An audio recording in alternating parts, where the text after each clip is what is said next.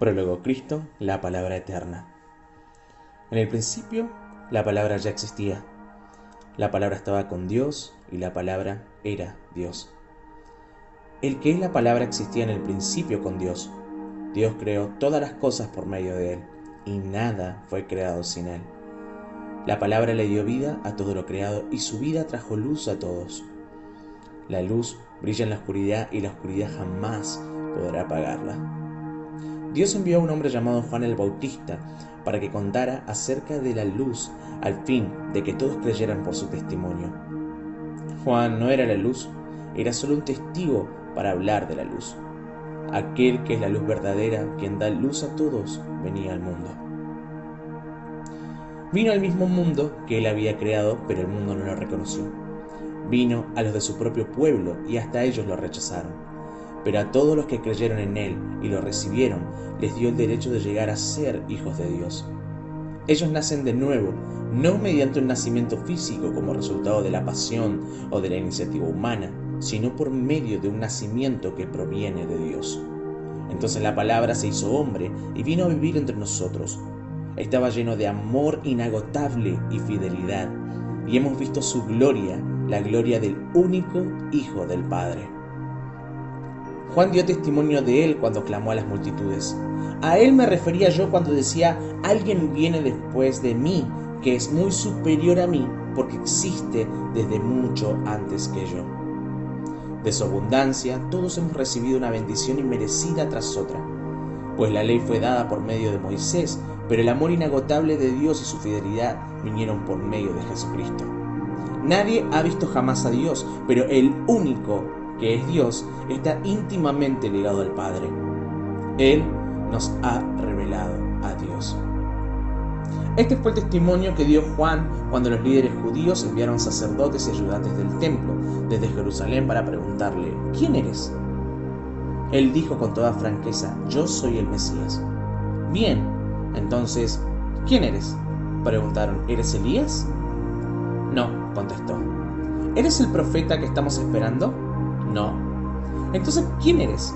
Necesitamos alguna respuesta para los que nos enviaron. ¿Qué puedes decirnos de ti mismo? Juan contestó con las palabras del profeta Isaías.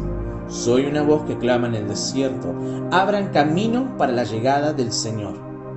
Entonces los fariseos que habían sido enviados le preguntaron, si no eres el Mesías, ni Elías, ni el profeta, ¿con qué derecho bautizas?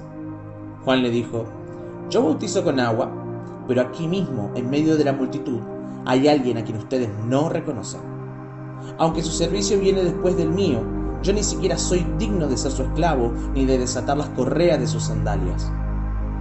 Ese encuentro ocurrió en Betania, una región situada al oriente del río Jordán, donde Juan estaba bautizando. Al día siguiente, Juan vio que Jesús se le acercaba y dijo, miren, el Cordero de Dios que quita el pecado del mundo. A él me refería cuando yo decía, después de mí vendrá un hombre que es superior a mí, porque existe desde mucho antes que yo. No lo reconocí como el Mesías, aunque estuve bautizando con agua para que él fuera revelado a Israel. Entonces Juan dio testimonio. Vi al Espíritu Santo descender del cielo como una paloma y reposar sobre él. Yo no sabía que era el Mesías, pero cuando Dios me envió a bautizar con agua me dijo, aquel sobre quien veas que el Espíritu Santo desciende y reposa, es el que bautizará con el Espíritu Santo. Vi que eso sucedió con Jesús. Por eso doy testimonio de que Él es el elegido de Dios. Al día siguiente, Juan estaba otra vez allí con dos de sus discípulos. Al pasar Jesús, Juan lo miró y declaró, miren, ahí está el Cordero de Dios. Cuando los dos discípulos de Juan lo oyeron, siguieron a Jesús. Jesús miró a su alrededor y vio que ellos lo seguían. ¿Qué quieren? le preguntó. Ellos contestaron, Rabí, que significa maestro, ¿dónde te hospedas? Vengan y vean, les dijo. Eran como las cuatro de la tarde cuando lo acompañaron al lugar donde se hospedaba y se quedaron el resto del día con él. Andrés hermano de Simón Pedro, era uno de los hombres que al oír lo que Juan dijo siguieron a Jesús. Andrés fue a buscar a su hermano Simón y le dijo, hemos encontrado al Mesías, que significa Cristo. Luego, Andrés llevó a Simón para que conociera a Jesús. Jesús miró fijamente a Simón y le dijo, Tu nombre es Simón, hijo de Juan, pero te llamarás Cefas, que significa Pedro. Al día siguiente, Jesús decidió ir a Galilea. Encontró a Felipe y le dijo, Ven, sígueme. Felipe era de Bethsaida, el pueblo natal de Andrés y Pedro. Felipe fue a buscar a Natanael y le dijo, Hemos encontrado a aquel a quien Moisés y los profetas escribieron. Se llama Jesús, el hijo de José de Nazaret. Nazaret, exclamó Natanael, ¿acaso puede salir algo bueno de Nazaret? Ven y compruébalo tú mismo, le respondió Felipe. Mientras ellos se acercaban, Jesús dijo, Aquí viene un verdadero hijo de Israel, un hombre totalmente íntegro. ¿Cómo es que me conoces? le preguntó Natanael. Pude verte debajo de la higuera antes de que Felipe te encontrara, contestó Jesús. Entonces Natanael exclamó, Rabí, tú eres el Hijo de Dios, el Rey de Israel. Jesús le preguntó, ¿crees eso solo porque te dije que te había visto debajo de la higuera? Verás cosas más grandes que esta. Y agregó, les digo la verdad, todos ustedes verán el cielo abierto y a los ángeles de Dios subiendo y bajando sobre el Hijo del Hombre, quien es la escalera entre el cielo y la tierra.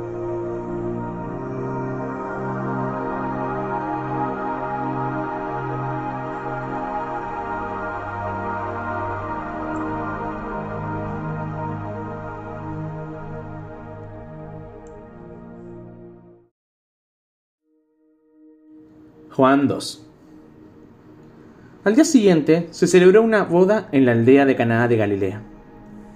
La madre de Jesús estaba presente y también fueron invitados a la fiesta Jesús y sus discípulos. Durante la celebración se acabó el vino, entonces la madre de Jesús le dijo, se quedaron sin vino.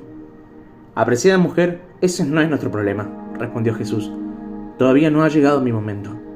Sin embargo, su madre les dijo a los sirvientes, hagan lo que él les diga. Cerca de allí había seis tinajas de piedra que se usaban para el lavado ceremonial de los judíos. Cada tinaja tenía una capacidad de entre 75 a 113 litros. Jesús le dijo a los sirvientes, llenen las tinajas con agua. Una vez que las tinajas estuvieron llenas, les dijo, ahora saquen un poco y llévenlo al maestro de ceremonias.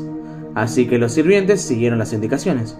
Cuando el maestro de ceremonias probó el agua, que ahora era vino, sin saber de dónde provenía, aunque, por supuesto, los sirvientes sí lo sabían, mandó a llamar al novio.